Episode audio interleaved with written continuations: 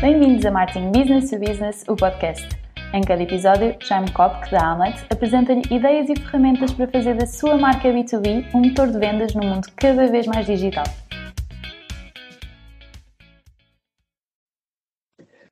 Bem-vindos a mais um episódio de Marketing Business to Business, o podcast. Vou começar por, por pedir que você se apresente, diga brevemente o seu percurso e o que, é que você faz aí na Accent. Okay. Olha, uh, portanto, Milton Cabral, eu tenho uh, 46 anos, uh, estou a fazer 46 anos, uh, trabalho há sensivelmente 23, tenho feito um curso sempre ligado à área, ao setor digital. Uh, trabalho na, na portanto, há também 23 anos. Comecei como, como, técnico na área da formação, mas na verdade, muito rapidamente fui enverdando pelas, pelas áreas de vendas, portanto, estou praticamente com 21 anos a trabalhar neste, nesta, nesta função, sendo que fui desempenhando vários, eh, vários papéis ao longo, ao longo da minha carreira, inclusive alguns fora, fora do país, estive em Angola durante, durante cinco anos. Estive sempre também muito ligado à operação da um, altura Nova Base, hoje em dia Axiens, no norte uh, do país. Um, mais recentemente uh, tive a responsabilidade, fui chamado também a exercer a responsabilidade transversal da, da, da direção comercial da, da Axiens, e há coisa de três, eh, quatro semanas atrás também fizemos aqui uma, uma, pequena, uma pequena mudança e neste momento tenho também uh, a função de, de preparar a nossa estrutura uh, aqui a norte para os, próximos, para os próximos anos e é neste momento onde estou a colocar o meu, o meu foco. Em paralelo, faço parte da, da equipa de gestão, Uh, e tenho também a responsabilidade da inovação, onde criei aqui uma, uma área nova que nós chamamos Twin Transition Lab, ainda durante esta, esta entrevista, e que tem, digamos, este, este papel de promover uh, a inovação dentro da, da, da, nossa organização. Basicamente é isto. Então, como eu estava dizendo na, na, na introdução, nós estamos a viver tempos muito complicados e é, difíceis de entender, sequer com uma associação de contextos adversos de muita incerteza. Um, num contexto assim, qual é o papel que você vê para um diretor comercial?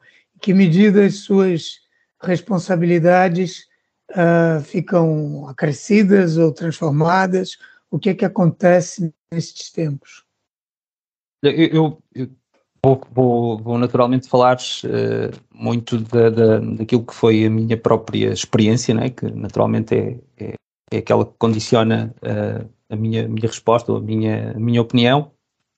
Uh, não obstante o facto de, de, ser uma pessoa que tem, nos últimos, sobretudo nos últimos dois, três anos, tem pensado muito sobre, sobre os tempos em que vivemos, e, até mesmo antes da, da, da pandemia, eu diria que nós já estávamos num, num processo de muita mudança na, na, nossa sociedade, não é? Portanto, falávamos muito, e eu venho do setor digital, na própria transformação digital, portanto, isto era algo que vinha uh, antes da, da, da, pandemia e agora mais recentemente da guerra, e que naturalmente já, já, nos, já, já impactava muito uh, na, na, nossa. Uh, na nossa forma de viver, de, de conviver, na forma como as nossas, as nossas organizações também interagem umas com as outras, na, na, mudança de hábitos de consumo e, portanto, isso naturalmente tem reflexos também um, na forma como as organizações se estruturam e se preparam uh, para, para, para o futuro. Uh, naturalmente, a pandemia uh, foi, foi aqui um momento muito, muito marcante, é? Em primeiro lugar, porque um, e, não, não, vou falar aqui no aspecto pessoal, uh, no impacto que teve nas nossas vidas, isso todos nós sabemos e ainda, ainda hoje estamos, uh, ainda estamos a conviver com, hum. com, com, os impactos dessa, dessa situação, mas do ponto de vista, um, quem está uh, à frente de uma organização e à frente da, estratégia comercial, teve desde logo um, um impacto muito, muito significativo, sobretudo pela por não sabermos, na altura, uh, como é que uh, o mercado se iria comportar. E, portanto, um, ehm, o nosso papel, ou, na altura, o meu papel enquanto diretor de vendas, foi tentar, de alguma maneira, uh, antecipar aqui um conjunto de cenários e redefinir, ou pelo menos olhar para a estratégia que estávamos a seguir e percebermos se ela uh, continuava válida, se o caminho que estávamos a fazer se continuava válido ou se teria que sofrer aqui algumas alterações, como naturalmente isso acabou por, por, por acontecer. E, portanto, uh, desse ponto de vista, eu diria que o meu papel teve aqui duas principais funções. Uh, ou o papel de um diretor comercial teve aqui duas principais funções. A primeira foi redefinir a nossa orientação estratégica, portanto, tentando, de alguma maneira, antecipar o impacto do, do contexto na organização e, sobretudo, na nossa abordagem de vendas. E depois teve um segundo que foi uh, prepararmos a nossa equipa e aqui um papel muito, muito ativo de liderança, no fundo, uh, uh, tentando proporcionar uma visão uh, que fosse mais clara possível daquilo que é o nosso papel de vendas, o papel que os nossos vendedores tinham neste novo, novo, novo contexto, tentando também mobilizar toda a organização neste, neste sentido, é? até porque as vendas são, é, é, é, uma função que não, não é só dos vendedores, é uma função de toda a organização, é assim que eu, que eu, que eu vejo, e portanto foi necessário mobilizar toda a organização para uh, aquilo que nos estava uh, a acontecer. E portanto, naturalmente, e também com mais tempo, foi necessário formar e preparar a equipa para, um, digamos, para este novo, novo contexto. Eu diria que estes últimos dois anos uh, foi esse o grande, o grande foco. É? Um, e, e, e, repara, na área em que a gente está, uh, em que eu atuo, que, que, são as vendas, as chamadas vendas complexas, não é? Um, a nossa principal, uh, o nosso principal recurso uh, é, é, no fundo, a relação com os nossos clientes, que era muito feito pelas visitas presenciais, não é? Portanto, esse era, uhum. esse era o nosso modo de estar e de repente ficamos sem esse, sem esse recurso. É? Deixou de haver eventos, deixou de haver visitas porta a porta, deixou de podermos almoçar com, com os nossos parceiros, com os nossos clientes. Portanto, houve aqui claramente um, um, momento de quebra em que durante umas semanas tentamos perceber como é que a gente se ajusta agora a esta nova realidade. E já nem vou falar da prospecção. A prospecção uh, ficou altamente condicionada, não é? Mas como em tudo soubemos e, e, o mercado, de uma maneira geral, soube se adaptar a essas novas, a essas novas circunstâncias e eu diria que hoje um, já estamos numa, numa, numa, fase de velocidade cruzeiro, ainda naturalmente muito, muito a fazer, mas uh, diria que estamos numa, numa fase de velocidade de, de, de cruzeiro. Já o tema da, da guerra, eu, eu, tenho, eu tenho que distinguir claramente um, a pandemia da guerra e, e, os impactos de uma e de outra. Né? Naturalmente, eles são, são, são, são situações ambas uh, desastrosas e com graves impactos na, na, uh, nas, nas, vidas humanas e, e na, na, sociedade de uma maneira geral. Mas, do ponto de vista organizacional, eu acho que uh, há aqui algumas diferenças. Né? Por um lado, a pandemia veio acelerar um processo de transição que nós já tínhamos em, em curso e, e, e digamos, com, e implicou aqui também um conjunto de mudanças na forma como nós hoje trabalhamos, nos relacionamos com, as, com, com a nossa empresa, uh, mas também transformou de alguma maneira a, maneira a, forma como as empresas se relacionam entre si. Eu, eu, neste momento ainda não consigo ter uma visão muito clara uh, sobre a forma como um, esta, esta, guerra na Europa nos irá afetar, até porque ela também ainda está em curso e estamos longe de saber uh, quando é que irá terminar e de que forma é ela irá terminar e quais as consequências das mesmas. Agora, aquilo que é o impacto neste momento no, no curto prazo, nós já estamos a sentir e estamos todos, não é? Para já, um impacto muito significativo nas cadeias logísticas de abastecimento, portanto, todas as organizações. Que já vinha de antes também, não é? Já vinha de antes, foi muito afetado pela pandemia e que agora está uh, a ser claramente agravado e perpetuado. Um, e isto está a ter um impacto muito grande, por exemplo, nas organizações que hoje uh, suportam a sua atividade uh, num conjunto de matérias-primas ou num conjunto de produtos um, pá, e que, estão com muita dificuldade em, ser, em serem extraídos, em serem produzidos, em serem transportados, né?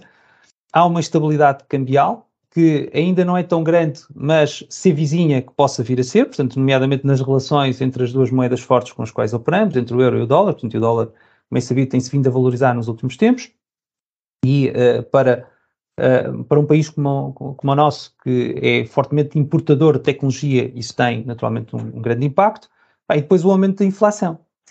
Uh, essa, essa claramente uh, vai ter implicações em toda a sociedade e terá um, um impacto também muito significativo na, na, na, nossa economia. Sinto também que poderemos estar, ainda não estamos já já a sentir esse impacto, mas poderemos vir a sentir uh, ainda durante este ano e no próximo ano, que é uma possível desaceleração do, do, do, crescimento. Portanto, apesar de a área digital ser uma área talvez menos afetada, mas mesmo assim poderemos, uh, e já há estudos nesse, nesse sentido, poderá haver alguma desaceleração uh, do crescimento que estávamos a, a sentir, muito por fruto da redução de investimento ou por políticas um bocadinho mais protecionistas por parte das organizações, possam, eh, digamos, rever as suas prioridades face ao contexto que estamos aqui a viver e, portanto, isso naturalmente também vai, vai, ter, vai, ter, vai ter impacto, naturalmente. Agora, no nosso dia a dia, na forma como nos relacionamos, eu não sinto ainda, uh, ou, ou, até na, na, forma como os nossos vendedores hoje desempenham o seu, o seu papel, eu não sinto necessariamente ainda uh, uh, um grande impacto decorrente da guerra. Não é? Um, tenho sentido, sim, é que eventualmente podem-se abrir aqui a outras, algumas janelas de, de, eventualmente até de oportunidade, e oportunidades que são solidárias também, que é pelo facto, por exemplo, de Portugal poder estar a receber algumas pessoas, alguns refugiados, pessoas em situações difíceis, e acho que nós temos um papel, um, por exemplo, de, de, de, e temos essa capacidade também porque nos faz falta, convenhamos, mas de podermos absorver uh, essas pessoas e podemos até converter algumas, uh, algumas dessas pessoas para as áreas digitais e, portanto, um, por um lado, isso também nos é útil e, por outro lado, do ponto de vista social, também damos condições de empregabilidade e uma empregabilidade de alto nível um, às pessoas que, que, que, que, nos venham dessas zonas uh, afetadas. Não é?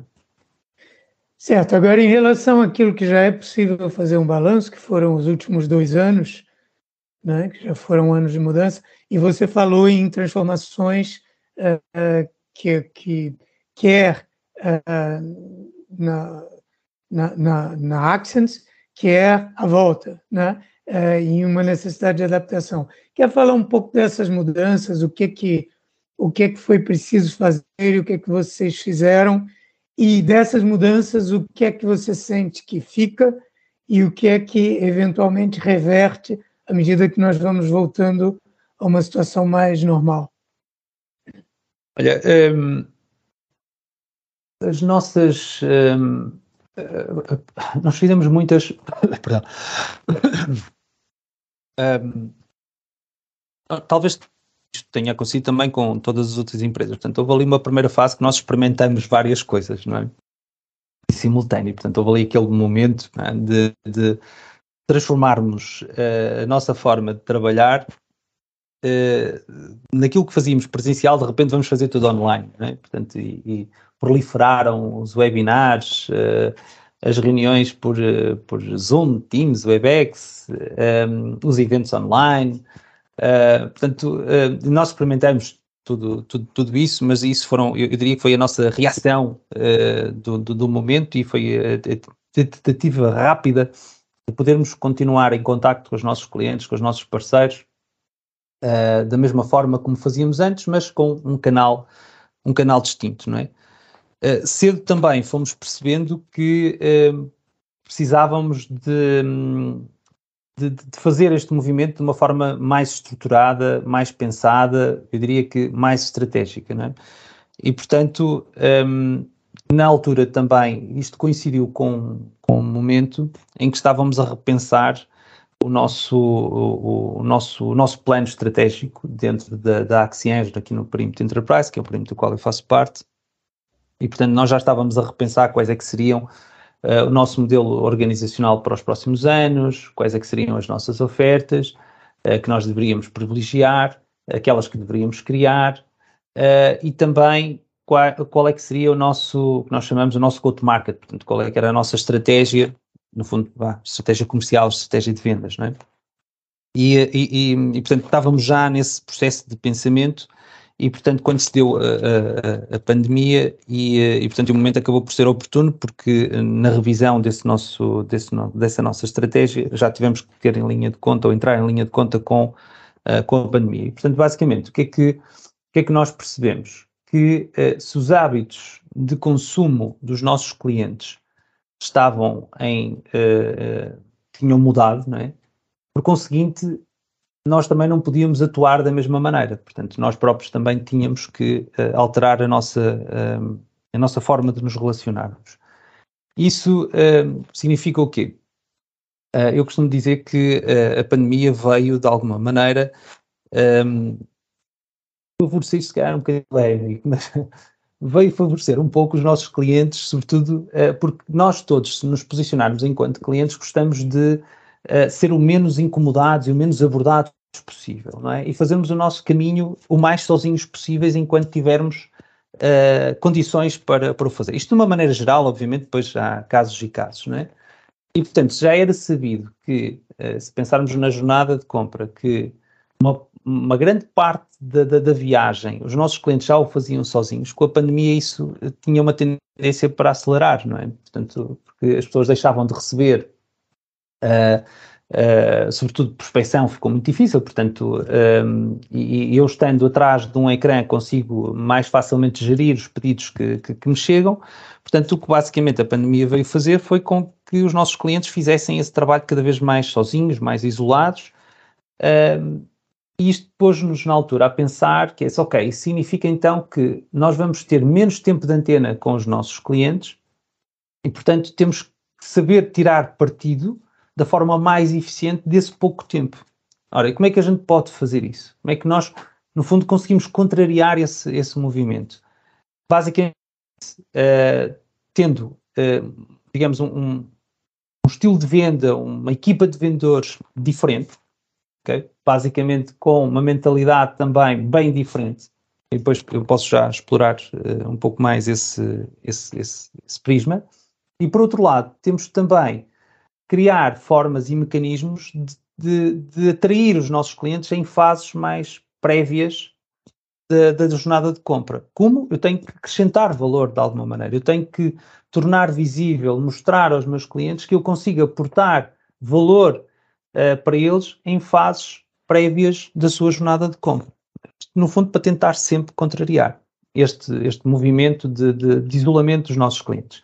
Isto para nós é absolutamente fundamental, porque aquilo que pior pode acontecer a uma organização é, uh, bem, não é o pior, mas pelo menos no nosso caso, nós claramente não é, não, não, não queremos isso, é que se comoditize, ok? Isto, isto se calhar quase parece um palavrão, comoditizar no sentido que é tornar aquilo que nós oferecemos basicamente um commodity, ou seja, cujo único fator distintivo é o preço.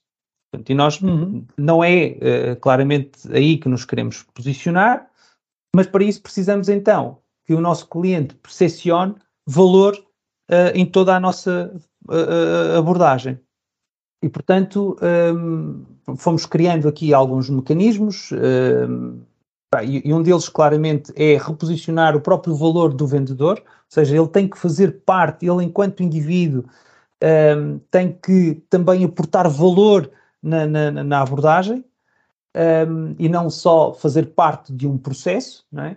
E por outro lado, um, se nós acreditamos que aquilo que hoje fazemos, que aquilo que as nossas business units fazem e entregam ao mercado tem valor, também tínhamos que encontrar forma de o mostrar, de o disponibilizar uh, e depois também fizemos, criamos uma outra, uh, eu disse há pouco que uh, nesta área, nesta componente de inovação, nós criamos uma, uma, uma unidade, que é o Twin Transition Lab, que tem como uma das suas principais missões é precisamente desafiar os nossos clientes a discutirem os grandes temas que vão ter impacto para eles no futuro. Portanto, sempre nesta perspectiva de dois, três anos.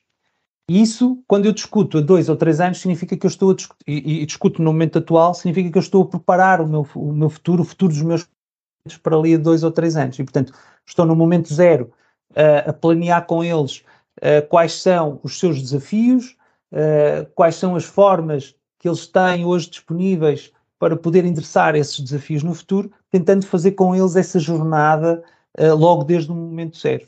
Portanto, um, ehm, foi através de mecanismos como esses, uh, que temos hoje em prática, que tentamos, digamos que diariamente, contrariar este, este movimento de, de isolamento que hoje, no fundo, afetam os nossos, os nossos clientes, não é? Tudo isso que você está descrevendo, uh, Milton, me leva a pensar num, em, em, em, mudar um pouco o foco das vendas, simplesmente na sua parte é, do meio para o fim, né, é para, para o pré-venda, ou seja, dar mais importância ao marketing e à criação de uma marca, né, de, de, uma, de uma identidade distintiva na cabeça do cliente. Queria primeiro validar se é isso, é, e depois partir daí para um, para um, para um, para um comentário, saber a sua opinião sobre um tema que é muito frequente aqui nas conversas do, do podcast, que é um, nós insistimos muito uh, em que o marketing nas empresas business to business é subutilizado. E o raciocínio que tem a marca como foco disso então nem se fala, quer dizer, muitas vezes se desvaloriza a marca, a marca é uma coisa para o consumo, a marca não tem assim tanta importância. Tudo isso que você está me dizendo me leva a pensar uh, ou a confirmar uh, que é o contrário, quer dizer, uh, o, o, simplesmente uma situação como a pandemia veio agudizar a necessidade de eu me tornar menos vulnerável às indisponibilidades do cliente, à, à concorrência, a, a, me pôr menos nas mãos do, do, do, do cliente, não, é? não se pôr nas mãos, uhum. mas menos, menos sensível à disponibilidade ou indisponibilidade do cliente para conversar com a minha força de vendas. Faz sentido isso para você? Quer dizer, você concorda que o marketing é subutilizado nas empresas uh, business to business, como a Accents e muitas outras? Uh, isto, isto bate certo? Um, bate, bate muito certo. Um, Deixa-me só voltar um bocadinho então, então atrás para, para dizer, Jaime, como é que eu, pessoalmente, isto é uma opinião muito pessoal, como é que eu vejo uh, as vendas e já lá vou a esta ligação também com o marketing e com a importância de, de a gente estar ou a gente antecipar esta jornada de compra e o papel que o marketing tem nisso. Eu, eu, eu eh, nós nós em Portugal temos uma visão, e digo em Portugal porque eu acho que a mentalidade das, eh, das empresas e de, de, sobretudo anglo-saxónicas, olhem mesmo no Brasil, que eu acho que estão uh, alguns anos à nossa frente uh, aqui em Portugal, relativamente à forma como vêm as vendas, sobretudo os, anglo-saxónicos e sobretudo as empresas uh, americanas têm um, comparativamente a nós, têm uma visão sobre as vendas muito diferente. Em Portugal nós temos uma visão muito tradicional e muito segmentada, é? Portanto, uh, ou seja, dentro de uma organização há as vendas, há o marketing, há as equipas de engenharia ou de produção, uh, no fundo temos isto tudo muito bem segmentado, uh, as funções são, são muito estanques dentro de cada, de cada um dos papéis, isto não é necessariamente mau, mas o, o que eu acho é que não, eu, por exemplo, não, não, não me identifico e acho que não está preparado para, para aquilo que são os dias de hoje, porque nos dias de hoje, onde um cliente tem uma visibilidade enorme sobre uma empresa, sobre uma marca, onde nós temos, contactamos com clientes em diversas fases, no, no, digamos, do, do, da vida de uma organização ou de um produto, sobre diferentes canais. Uh, portanto, eu diria que a, a, venda hoje não é feita só pelos vendedores, a venda é um processo transversal em toda a organização. Portanto, quando uh, uma empresa comunica um, determinado evento ou uma determinada notícia, ela está a vender, não é? Quando um, um vendedor visita um cliente, ele está a vender. Mas quando um, um técnico vai eh, fazer uma implementação qualquer, uma intervenção, ele também está a vender quando o faz com boa qualidade, não é? Claro. Portanto, ou seja, isto só para elucidar que o processo de venda, na verdade, hoje é completamente transversal. Uh, e o que é que isto, isto significa? Que uma organização que dependa, uh, e todas as organizações dependem naturalmente de vendas, embora umas sejam mais comerciais que, que, que outras, mas eu, eu, eu, sinto que nós, quando, quando montamos uma estratégia de vendas, ela de facto tem que ser transversal a toda a organização, todas as áreas têm de alguma maneira estar sensíveis sobre, para o papel que elas próprias desempenham no processo de venda, não é? E portanto uh, não podem de alguma maneira externalizar essa função para uma equipa que nós hoje chamamos de equipa de vendas, que se calhar com o tempo até vamos mudar para outro nome, outro nome qualquer, não é? Tendo essa consciência, o que é que, o que, é que, o que, é que eu penso? É, por um lado, eu sinto que o papel que nós hoje temos uh, do, dos nossos vendedores é um papel diferente daquilo que tínhamos há 10 anos atrás, para não falar há 20 anos atrás. Uh, os nossos vendedores, sobretudo neste, neste mercado de vendas mais, mais complexas, os nossos vendedores hoje são essencialmente facilitadores, são essencialmente estrategas. São pessoas que têm como principal missão garantir de facto, uma, em primeiro lugar, uma estratégia em relação ao seu cliente. Depois, têm que ser uh, eh, um, ehm, os primeiros elementos que facilitam o nosso cliente no, em, em, todo o seu processo de, de, de, compra e de interação com a própria organização. E tem, acima de tudo, aqui um, um papel desafiador, um papel de criar também eles próprios valor para, para o seu cliente eu, eu quis trazer, nós quisemos trazer aqui para dentro de casa, uh, quisemos reformular o, o, papel do nosso vendedor uh, de modo a que, ou seja, apesar de ele poder ter um processo de vendas, e um processo de vendas é importantíssimo, está mais do que demonstrado, mas o, o vendedor em si também tem um, um digamos, ele, ele aporta um valor específico. Porquê? Se ele de facto for alguém que tem esta dimensão estratégica, tem hoje uma, uh, e sabe uh, trabalhar também o, o digital, é? portanto tem uma presença digital, hoje é fundamental. Se de facto ele tiver uma mentalidade muito, muito challenger, muito, muito desafiador, não é? Portanto, não, não se simplesmente não, não, não aceitar um status quo, uh, ele automaticamente é alguém que consegue aportar valor ao seu cliente. Porquê? Porque ele consegue desafiar o cliente, ele consegue trazer uma nova visão, eh, ele consegue trazer outros insights, ele vai buscar uh, outras ideias, outros use cases que existem, outras experiências e traz ele próprio valor para dentro do cliente. É? Portanto, deste ponto de vista, isto é uh, absolutamente fundamental. Depois dizer que não basta ser. Hoje nós também precisamos de demonstrar, de demonstrar sobre os mais variados canais uh, aquilo que uh, nós hoje, como organização, temos de valor para os nossos clientes. E é aqui que eu, eu sinto que uh, pronto, há, há, diferenças significativas no, no, na forma como nós nos ligamos com, com, com o marketing. Eu sou uma, uma, pessoa de vendas, não sou uma pessoa de marketing, mas, mas naturalmente também tenho uma opinião sobre, sobre o marketing.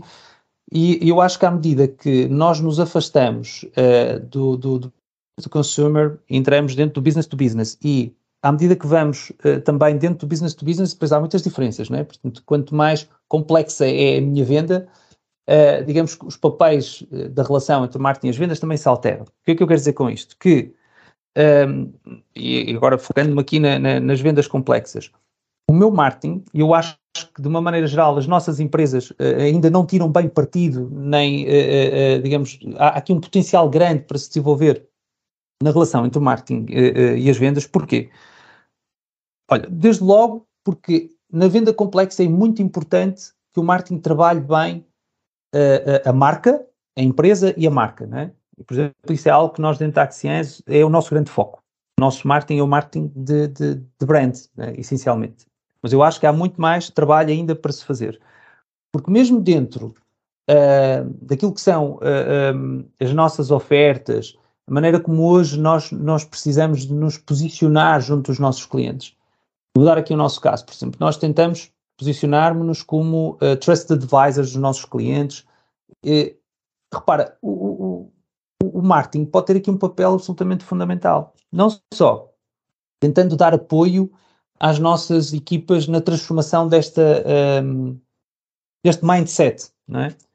tentando passar, dar visibilidade aos nossos clientes disso mesmo por exemplo, também ajudar-nos de alguma maneira a fazer uma, uma a termos ações mais eh, concretas junto dos nossos clientes, aquilo que nós, e nós temos uma iniciativa que chamamos isso de account-based marketing, não é? Portanto, ou seja, eu fazer um marketing mais direcionado àquilo que são uh, as, as, verdadeiras necessidades dos meus clientes e levar-lhes os conteúdos, a informação que eles de facto privilegiam, que eles procuram, não é? E com isso contribuindo também para a, a, a mudança da percepção e a mudança de imagem que eles têm sobre, sobre nós próprios. Portanto, uh, o marketing aqui tem um papel fundamental, porque eu, enquanto vendedor, ou a minha engenharia enquanto engenharia, tem outro género de preocupações e, portanto, não consegue claramente focar-se nesta, nesta componente. E aqui o marketing tem um, um papel preponderante. Agora, para que isto aconteça, parece-me também fundamental, e eu acho que isso não acontece na generalidade das empresas, e devo dizer que uh, ainda não acontece na nossa, mas é um caminho que estamos também a percorrer, é fundamental que a gente veja o marketing não como uma, um, como uma área ou uma função acessória de suporte, é? como muitas vezes nós tradicionalmente vemos os recursos humanos, vemos a área de compras, mas que veja o marketing como uma, uma área ligada intimamente ao negócio. E, portanto, uhum. quando eu tenho uma reunião de estratégia um, ou tenho uma reunião de acompanhamento de vendas, eu não posso ter só a minha equipa de vendas ou a minha equipa de customer success, eu tenho que ter também o meu marketing lá. Portanto, os objetivos têm de alguma maneira que ser comuns, não é? Eventualmente eu tenho que ter um modelo de incentivos que tenha um componente também que seja, que seja comum. Portanto, é assim que eu vejo uh, e é o caminho que, que, que, estamos, que estamos a percorrer. Agora, no, no B2B, pá, a minha percepção é que há um longo caminho aqui ainda a fazer pela frente. Eu não sei se tens a mesma opinião, mas, por exemplo, no, no B2C, a ideia que eu tenho, longe de ser um especialista, é que claramente estão muito mais avançados neste, neste, neste propósito do claro, que no B2B. Claro é? que sim. É, é, o marketing foi criado e desenvolvido desde o final do século XIX, basicamente para vender produtos ao consumo. E uh, os grandes budgets sempre tiveram aí, e então todo conhecimento vem daí e tal. O B2B foi ficando para trás, né?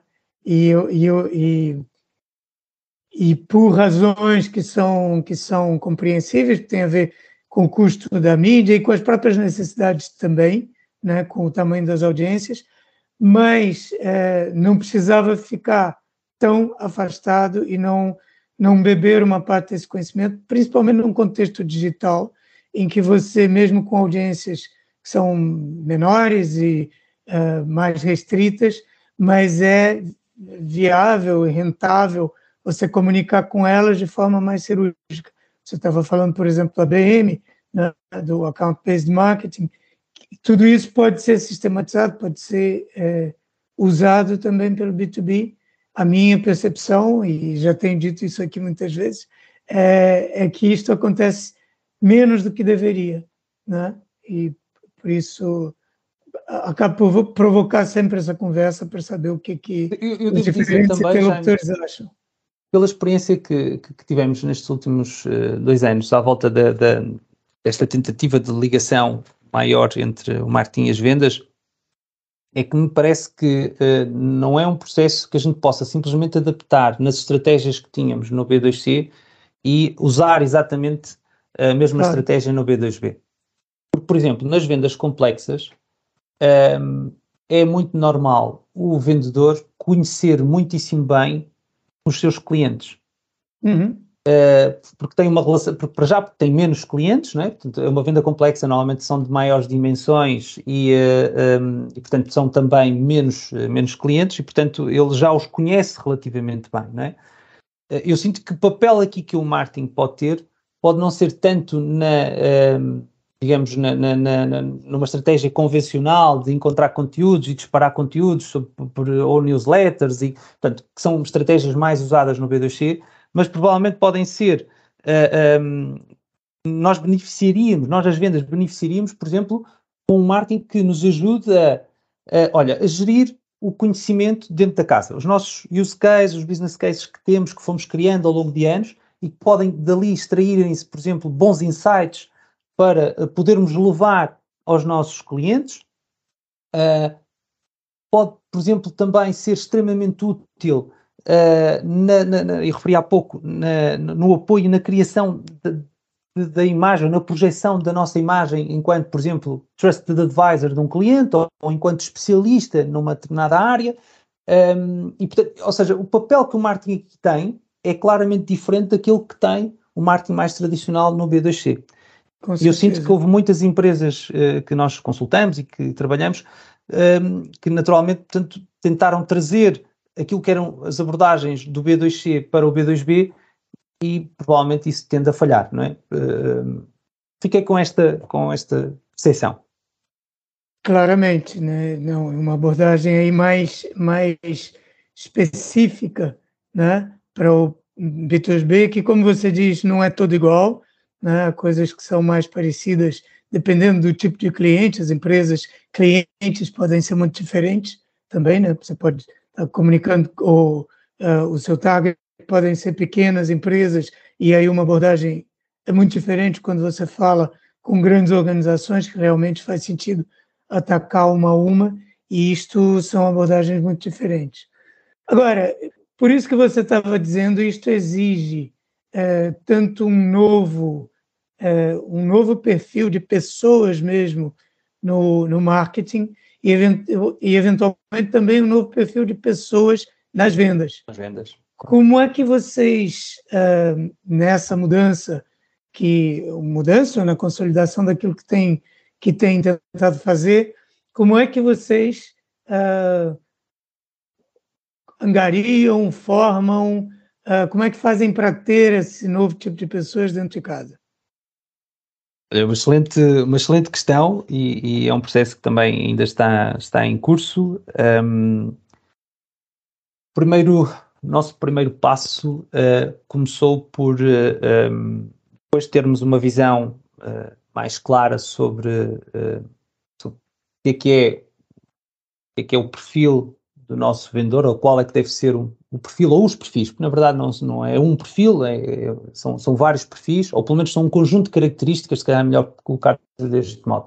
Há um conjunto de características que nós uh, consideramos que são, que são importantes uh, as pessoas desenvolverem para uh, elas próprias se tornarem ou, ou, fazerem o caminho para um vendedor, na brincadeira costumo dizer, para um vendedor 4.0, né? portanto na moda o 4.0, né? agora o 5.0, e, e, portanto, há um conjunto de características que nós uh, consideramos que, que, eram importantes e, e, justificamos o porquê que nós consideramos que elas são importantes para uma organização uh, como a nossa se poder posicionar, estar melhor preparada para os desafios atuais. E, e devo dizer até que todo, todo, este caminho, todo este trabalho foi, foi muito, para já, investigado e foi naturalmente também fundamentado. E essas, essas características eu referi há pouco. Em primeiro lugar, fundamental termos cada vez mais pessoas com uma mentalidade uh, estratégica. Portanto, um, ehm, durante anos, as organizações como, como a nossa posicionaram-se muito na, na, numa lógica mais transacional. Depois, mais tarde, os nossos vendedores uh, distinguiam-se muito pelo, pelo seu know-how, pela sua capacidade de poderem, um, ehm, ou até pela sua especialidade e de se diferenciarem por isso mesmo.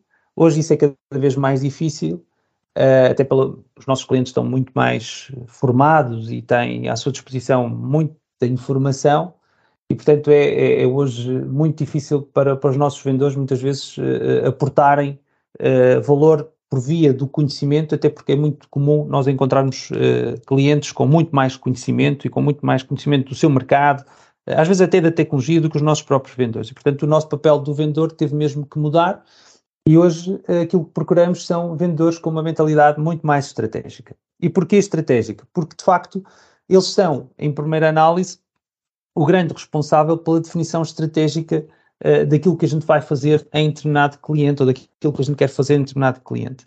Depois, por outro lado, porque eu dizia há pouco que a venda não é feita exclusivamente por estas pessoas. A, a venda hoje é feita por toda a organização e, portanto, cada um tem o seu papel e, portanto, é preciso orquestrar estas equipas virtuais, que hoje são compostas pelo, naturalmente, por este vendedor, pelas pessoas, de, por especialistas, eh, por business developers, pela engenharia, por, pelo estudo de serviço, pelo estudo de projeto, portanto, são equipas virtuais que eh, têm que ser coordenadas uh, à volta de um determinado propósito, de uma determinada estratégia para um determinado cliente. E, portanto, o vendedor que antes tinha a responsabilidade uh, completa do processo de venda, hoje é um vendedor muito mais estratega, portanto, que já não tem essa responsabilidade completa, uh, ou pelo menos a responsabilidade só assenta em si, portanto, ele passa a ter que ter competências, a ter que ter competências de, de, de facto de liderança e de, e, e, de estratégia. Este é o primeiro passo. O outro, uh, que nós também entendemos que era, que era muito importante, é que o vendedor fosse, um, ehm, se desafiasse, primeiro a si próprio, e depois tivesse a capacidade para desafiar os nossos clientes para que permanentemente se questionasse.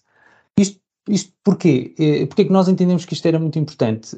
Um, porque, fundamentalmente, aceitar um status quo, aceitar uma determinada situação, uh, sem a questionar, é, é, é, basicamente ser igual a todos os outros. Isso é o fácil. Portanto, se nós queremos uh, uh, nos diferenciar, temos necessariamente que questionar. Não quer dizer que no final não possamos dizer assim, bem, uh, eu questionei, questionei o meu cliente, mas de facto o caminho é mesmo este. Está validado. Uhum. Mas o que é importante é questionar, porque muitas vezes dessa questão saem caminhos alternativos e, e, e com isso trazemos, uh, trazemos valor para os nossos clientes. Portanto, isso também foi uh, naturalmente absolutamente fundamental. Agora, um, perguntavas, e bem, uh, como, é, como é que nós estamos a, depois a instanciar isto na, na, na prática, no terreno? Obviamente há pessoas que estão abertas a, a, a esta mudança, querem-na fazer não só porque se identificam uh, ou identificam isso como sendo importante para a organização, mas para elas próprias, no seu próprio desenvolvimento de carreira, e para estas pessoas uh, uh, é relativamente, ou é mais fácil, basta que a gente consiga dar o espaço, o tempo, a formação certa para que elas possam fazer este, este caminho. Há outras, naturalmente, que não se identificam com este caminho e, portanto, naturalmente, acabam por procurar outras, outros mecanismos ou aquelas que nós identificamos que de facto não estão preparadas e vamos procurar desafios para essas, para essas pessoas. E portanto, eh, este, este é um caminho que temos, temos vindo a fazer. Naturalmente tem sempre aqui alguma dor, mas como todas as mudanças, implicam sempre alguma dor, mas acima de tudo Uh, é, é, o, é, o, caminho que nós entendemos mais sustentável e já agora também mais interessante. E devo dizer que, do ponto de vista pessoal, isto é extremamente interessante para as pessoas que estão abertas a esta mudança, porque uh, a partir do momento em que, inclusive, nós damos condições para que isso aconteça, isto é extraordinário para as pessoas que estejam disponíveis um, para fazer esta, esta, esta viagem, não é? Uh, devo dizer que aqui também um, houve, houve, eu diria que houve aqui dois, dois fatores muito uh, que são relevantes neste, neste processo. O, o, primeiro foi um trabalho que nós uh, fizemos de investigação e que nos levou um, a uma metodologia, uh, que é a metodologia Challenger, que foi, foi na altura criada pelo CEB, é uma organização americana que hoje já não existe, mas que foi integrada na, na, na Gartner, e que foi talvez das, das primeiras, pelo menos que eu, que eu conheço, uh, que surge uh, decorrente de, uma, de uma, uma forte investigação e de uma leitura do mercado sobre quais é que eram as características de facto um, diferenciadoras de uma equipa de vendas uh, e que, no fundo, levava ao sucesso dessas equipas de vendas. Uh, e, e, são características destas desafiadoras que eu falei há pouco, portanto, aqueles indivíduos ou aquelas pessoas que são mais atrevidos, por assim dizer, mais desafiadores, foram aqueles que durante a, a crise financeira e a crise imobiliária, portanto, do, do, do, dos de 2008, 2009, 2010, que melhor sucesso tiveram. Ao contrário do que nós muitas vezes pensamos que são as pessoas que melhor se relacionam, ou são as pessoas que são os mais hard workers, ou então aqueles que são os lobos solitários, né? pessoas altamente focadas, uh, que teriam maior sucesso. Na verdade, não. As pessoas que tiveram mais sucesso nesse período difícil foram de facto aquelas que pensam de maneira diferente e que se uhum. desafiam a si próprios e aos clientes. E portanto, este tipo de mentalidade uh, ainda está perfeitamente atual e para nós isto foi fundamental seguir este, este caminho.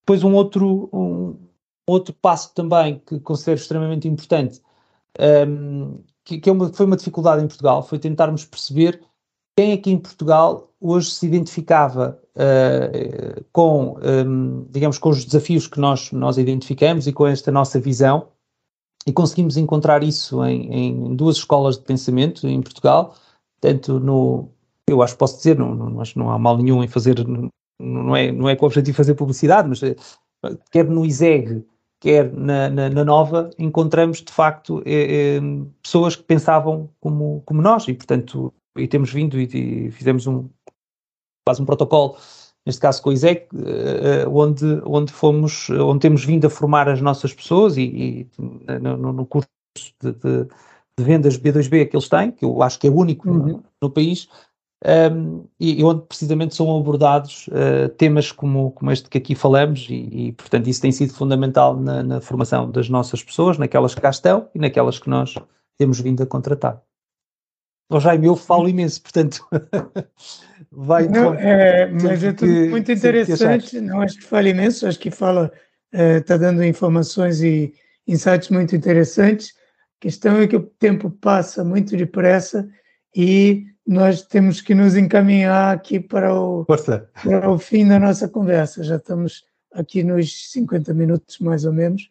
É, mas é, antes de, de nós é, encerrarmos, eu queria fazer a, a pergunta que tenho feito sempre a todos os convidados aqui, que é o que é que, qual é o livro, ou documentário, ou podcast, o que você quiser, que você entende que os nossos uh, que quem nos acompanha não poderia deixar de conhecer?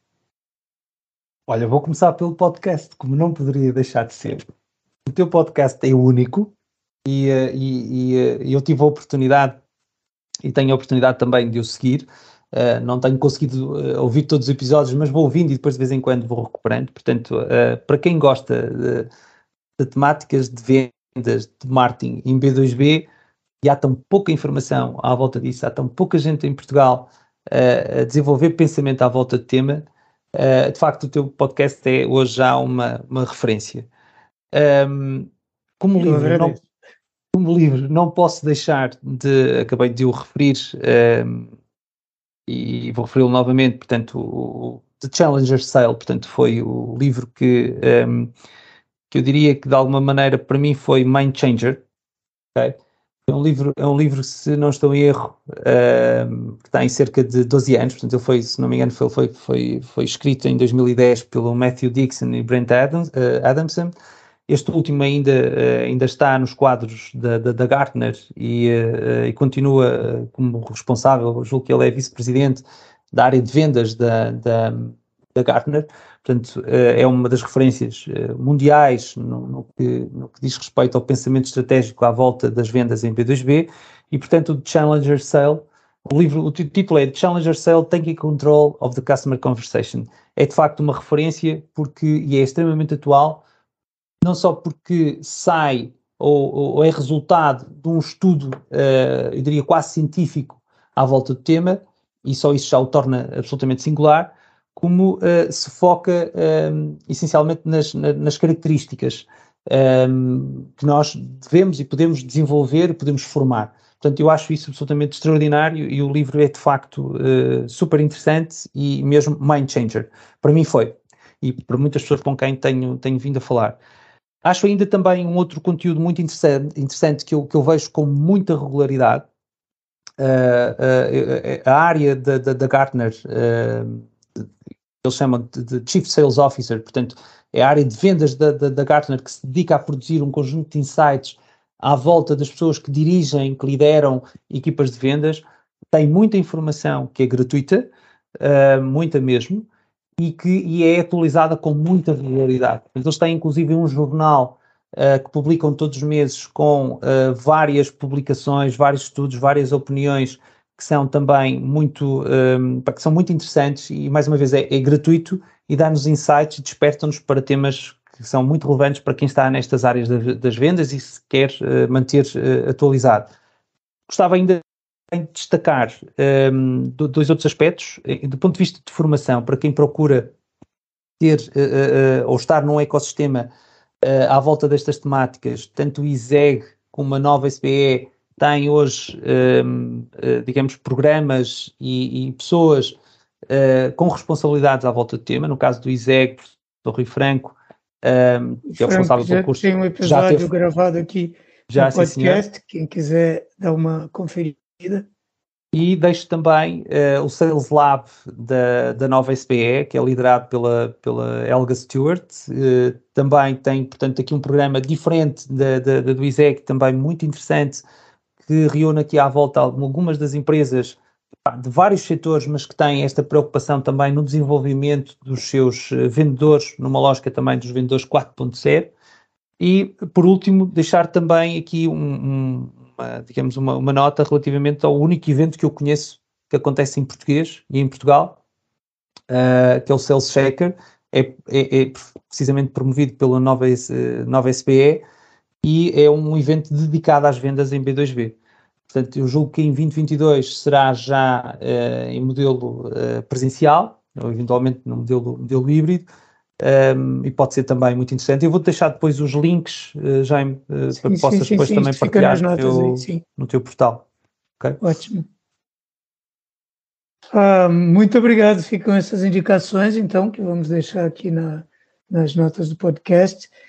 E, Milton, quem quiser é, saber mais sobre você, ver ou entrar em contato, eventualmente, é, quais são as tuas coordenadas? Olha, o, a minha página de LinkedIn tem os meus contactos uh, perfeitamente atualizados, portanto é a forma, eu diria, mais, mais rápida de chegarem a mim. Um, de um ponto de vista mesmo muito, muito pessoal, este é um tema que, me agrada, eu adoro conversar sobre isto e, e portanto, uh, eu, eu, costumo às vezes dizer com, olha, com o Rui, com a Helga, já tenho dito isto algumas vezes, pá, a gente devia formar aqui em, em, Portugal uma espécie de associação e portanto estou, estou à espera de, de do estímulo certo, portanto, e de, de, de reunir do, do pessoas também, é, do empurrãozinho, também pessoas com tem, vontade. Também tenho tido essa conversa com o Rui, então isto pode acontecer um dia. Há de acontecer um dia, é verdade. Portanto, uh, quem quiser uh, conversar um bocadinho sobre, sobre o tema ou ouvir uh, opinião, discutir alguma questão, estejam perfeitamente à vontade. Portanto, estou super disponível do ponto de vista pessoal para, para poder ajudar, para poder dar uma opinião ou até para poder discutir em formato de tertúlia, um bocadinho como estamos a fazer aqui, aqui hoje. Estes temas são, precisam de muita discussão para, para a gente poder continuar a, a desenvolver esta, estas temáticas. Tudo bem. E quem quiser saber mais sobre comunicação de marketing business to business, pode fazer uma visita ao site da Hamlet, hamlet.pt. Ao chegar lá, pode é, assinar a newsletter Universidade B2B. Se gostou deste episódio, não deixe de deixar um comentário, um review, partilhar com os amigos, mostrar aos conhecidos. Um, e uh, dar uma conferida também nos episódios anteriores e não perder os próximos, porque eles têm sido todos bastante interessantes. Uh, mais uma vez, Milton, muito obrigado pela conversa, foi obrigado, eu, super rica e esclarecedora, e eu acho que muito boa para quem ouviu também.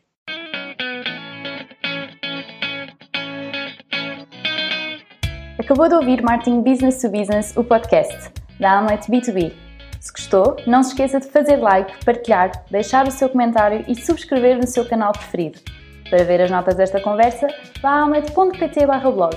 E em breve voltaremos com mais um episódio de Marketing Business to Business, o podcast.